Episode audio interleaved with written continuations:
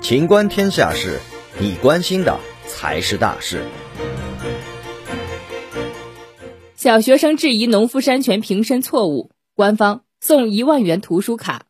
杭州有家长联系记者，他说孩子是文一街小学五年级学生，最近发现农夫山泉瓶身上画着一只展翅的大鸟，边上的文字说明是松雀鹰，孩子认为这是错误的，还查找了各种资料，并且写了一篇文章。五月二十八号，记者联系了浙江自然博物馆的鸟类专家，专家回复说孩子是对的。从分布区还有翅膀特征这两方面，可以基本判断不是松雀鹰。